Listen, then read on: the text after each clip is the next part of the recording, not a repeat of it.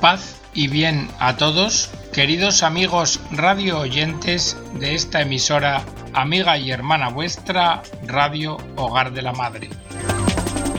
Bienvenidos a una nueva edición del programa El Galeón. En el programa de hoy vamos a hablar del tiempo libre y lo vamos a hacer con Joseph Piper, un filósofo alemán nacido en el año 1904 y fallecido en 1997 en Münster, Westfalia. Dice Joseph Piper, la expresión tiempo libre provoca en la actualidad en las personas una reacción defensiva, una oposición que radica en un conflicto puramente interno. Pero para abordar el tiempo libre es necesario primero confesar nuestra ignorancia respecto a lo que Aristóteles entendía con la siguiente afirmación. Trabajamos para tener tiempo libre. Conviene que nos preguntemos, pues, ¿qué entendemos por tiempo libre? ¿Qué significado da a este concepto la tradición humanista? Y para responder la pregunta, nos parece útil comenzar por la fuerza opuesta, es decir, comenzar por la sobreestimación del trabajo. Pero claro, el término trabajo también tiene varias acepciones. Se refiere a la actividad en general, comprende igualmente una tarea difícil, penosa, y también se extiende a cualquier actividad útil, especialmente si es una actividad socialmente útil. Pues bien, ¿en cuál de estos sentidos podemos hablar de que hay hoy en nuestra sociedad una sobreestimación del trabajo? Pues la verdad es que está sobreestimado en los tres sentidos, porque se atribuye un valor excesivo tanto a la actividad en general como a todo esfuerzo y dificultad como a cualquier función útil del hombre en el seno de la sociedad. En verdad que este es el dragón de tres cabezas enfrentado por aquel que quiera defender el tiempo libre. Empecemos con la sobreestimación de la actividad en general. Es una tendencia a imposibilitar dar curso libre al acontecimiento, a aceptarlo adoptando una actitud puramente pasiva. Se trata de un estado de actividad absoluta que, como dice Goethe, siempre conduce a la larga al desastre. Fijaos, Hitler llevó al extremo esta herejía al sostener que toda actividad, aun cuando fuera criminal, tiene valor positivo, mientras que la pasividad carece siempre de sentido. Claro, este punto de vista lo que es es señal de locura y absurdo total, pero no deja de ser, en una forma atenuada, una característica bastante general del mundo moderno. Hay también sobreestimación del esfuerzo y la dificultad. Y por extraño que parezca, esto es un fenómeno común. Podemos decir que en general las normas morales de nuestros contemporáneos respetables proceden en gran medida de un respeto excesivo de la dificultad. Es esencialmente trabajoso hacer el bien, y todo cuanto no exija esfuerzo alguno carece de valor moral. Schiller ridiculizó semejante actitud en una ingeniosa estrofa que dirigió contra Immanuel Kant que decía así ¿Cómo me hubiera gustado ayudar a mis amigos? Pero eso es un placer. Así que a menudo me irrita no poder reivindicar alguna virtud. Los antiguos, como Platón, Aristóteles, así como los doctores del cristianismo occidental, no consideraban el bien algo esencial y universalmente difícil. Ellos sabían a ciencia cierta que las más elevadas manifestaciones del bien jamás implican esfuerzo, porque proceden del amor. Tampoco podríamos considerar esfuerzo mental las formas más elevadas del conocimiento, como la chispa irradiante del genio o la verdadera contemplación, porque éstas no presentan obstáculo alguno que superar y, esencialmente, se nos ofrecen como un don. Posiblemente sea preciso ver en esta palabra don la clave del problema. Si consideramos esta extraña preferencia por toda dificultad que ha otorgado valor de carácter distintivo a la buena voluntad del hombre moderno con respecto al sufrimiento, conviene preguntarnos si esta actitud no proviene del hecho de negarse a aceptar todo don, independientemente de su origen. Pasamos así a la tercera sobreestimación, la de la función en la utilidad social. No parece que sea necesario insistir en este rasgo porque es claro en el mundo moderno. Con todo, en el contexto del que estamos hablando, no deberíamos pensar únicamente en los planes quinquenales de los regímenes totalitarios, cuyo peor aspecto no es tanto la planificación como el hecho de afirmarse que representan la única medida no sólo de producción industrial, sino también de organización del tiempo libre de los individuos. La dictadura de la mera utilidad social puede ser una de las más rigurosas también en un mundo no totalitario. A este respecto, es conveniente recordar la antigua distinción entre artes liberales y artes serviles, es decir, entre actividades libres y actividades serviles. Esta distinción implica que ciertas actividades humanas constituyen un fin en sí mismas, mientras que el valor de otras actividades apuntan a un objetivo diferente de su fin inmediato. Reside únicamente en su utilidad. A primera vista esta distinción puede parecer pasada de moda y pedante, pero de hecho refleja una verdad contemporánea de actualidad en ciertos aspectos política. Traducida a la jerga del mundo totalitario del trabajo, la pregunta ¿Hay actividades libres? pasa a ser ¿existen actividades humanas fuera de las actividades definidas en los planes económicos? Los antiguos respondieron claramente a esta pregunta en forma afirmativa. Sí, hay esas actividades humanas, fuera de las definidas. Pero la respuesta del mundo totalitario también es igualmente clara. No, no existen. ¿Por qué? Pues porque el hombre es un ser funcional y toda actividad libre sin utilidad social es condenable y se debe suprimir. Si volvemos a la idea del tiempo libre, partiendo ahora de la triple sobreestimación de la que hemos hablado del trabajo, es evidente que esta idea parece fuera de lugar en un mundo del trabajo. Este concepto no sólo es contrario a la opinión contemporánea, sino también moralmente sospechoso.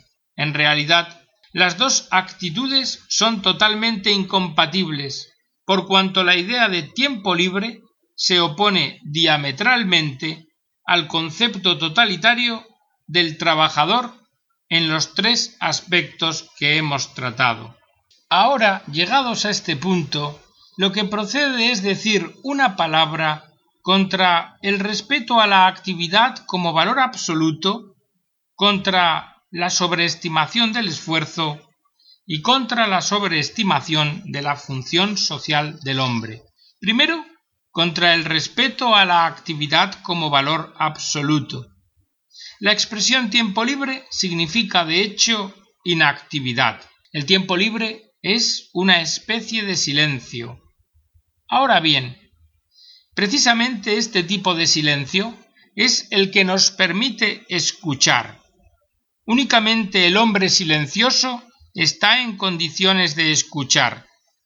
El tiempo libre equivale a una actitud puramente receptiva del individuo que se deja absorber por la realidad que le rodea. Significa la penetración del alma por el mundo, penetración que únicamente es capaz de hacer nacer esos pensamientos verdaderos y benéficos que ningún esfuerzo mental podría producir. También una palabra decía contra la sobreestimación del esfuerzo. La expresión tiempo libre implica un estado de goce, es decir, lo contrario al esfuerzo. Quien quiera que desconfíe en su fuero interno de la ausencia de esfuerzo, es igualmente poco capaz de crearse tiempo libre como de celebrar una fiesta.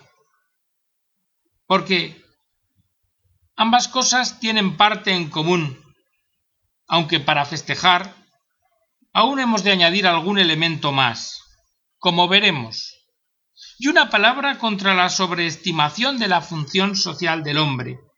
El tiempo libre implica una liberación del hombre con respecto a su función social. Sin embargo, no debe confundirse tiempo libre con pausa. La pausa es una cesación de actividad de función social para recuperarse con miras a otro trabajo ulterior, ya sea de una duración corta o larga. Así la pausa solo existe en relación al trabajo. Pero el tiempo libre es totalmente distinto.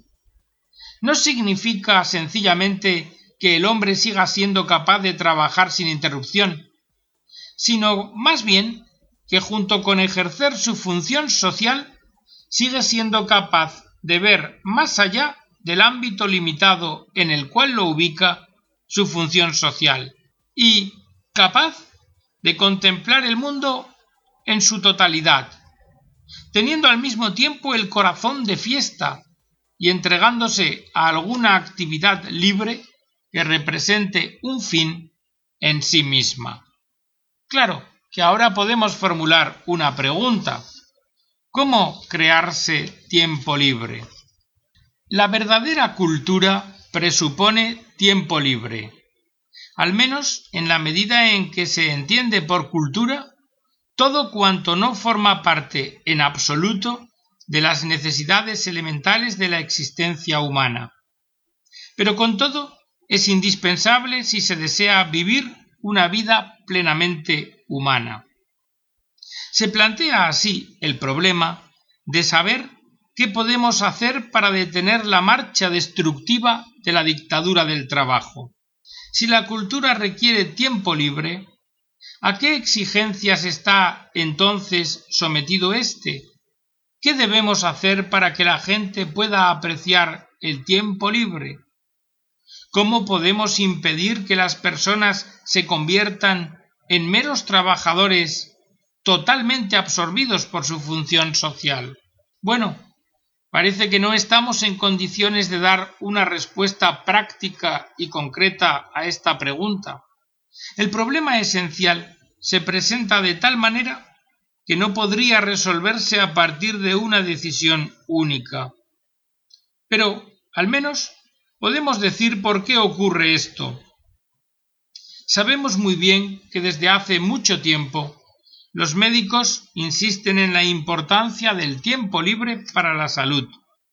Y sin duda los médicos tienen razón.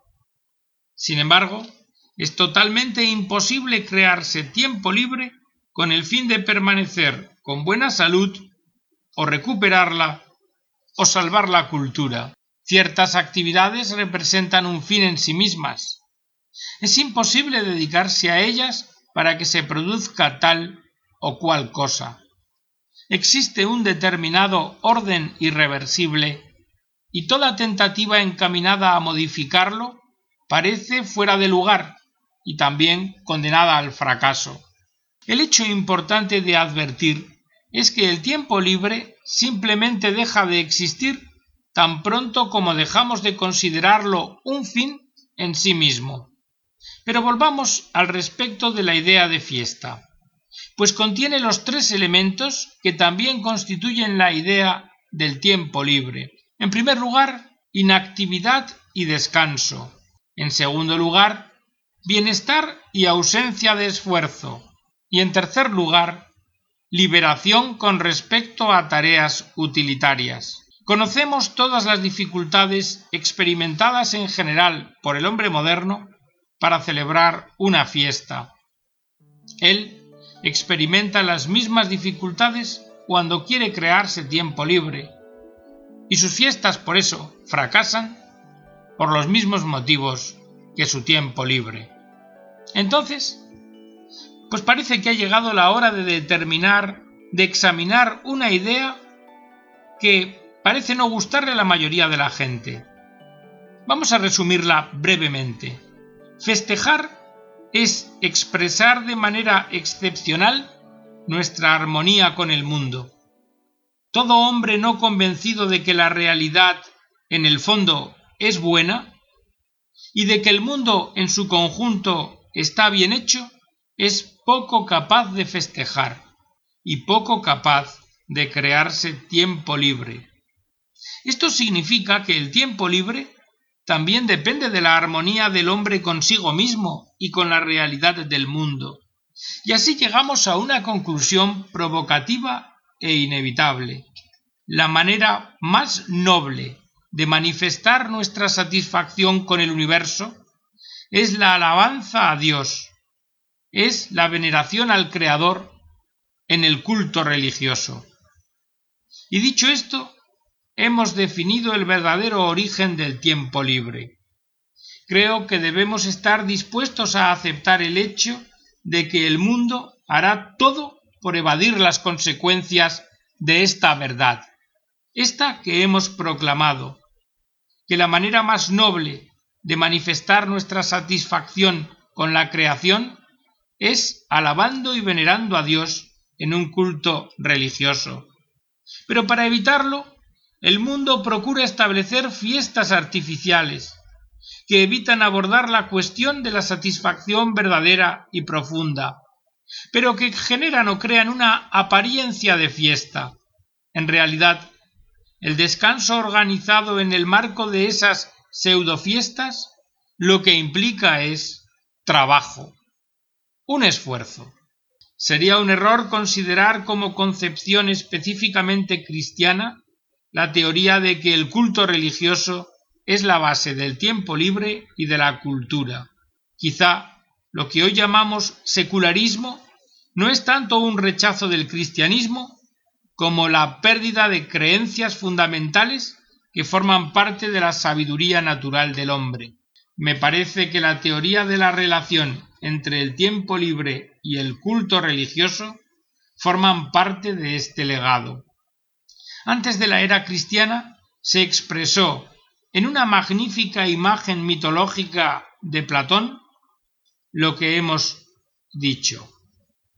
Este pregunta si no existe tregua alguna para el hombre, que está destinado al trabajo, y responde afirmando que ciertamente sí existe semejante tregua. Los dioses, apiadándose de los hombres nacidos para el trabajo, establecieron una serie de fiestas periódicas para permitirles recuperar las fuerzas, y les dieron como compañeros de fiesta a las musas, a Apolo y a Dionisio, para que festejando con los dioses, los hombres recobren su valor y vuelvan a erguir la cabeza. Y Aristóteles, ese otro griego ilustre, más crítico y menos inclinado a usar símbolos mitológicos, expresó el mismo pensamiento en términos más sobrios. En su ética, según Nicómaco, se encuentran también las palabras ya citadas Trabajamos para tener tiempo libre. El filósofo declara que el hombre no podría llevar por sí mismo una vida de ocio. Sólo puede hacerlo en la medida en que su alma contenga una chispa de lo divino. Y hasta aquí, queridos amigos, esta interesante reflexión del filósofo alemán Joseph Pieper contra la sobreestimación del trabajo en cualquiera de sus tres vertientes, una crítica contra el activismo incesante y que nos hace reflexionar también sobre la intrínseca relación entre la fiesta y la divinidad. Esperando que el programa haya sido de vuestro agrado y servido a vuestra edificación, me despido de todos vosotros. Os emplazo a la próxima edición y hasta entonces os deseo las abundantes bendiciones de Dios nuestro Señor.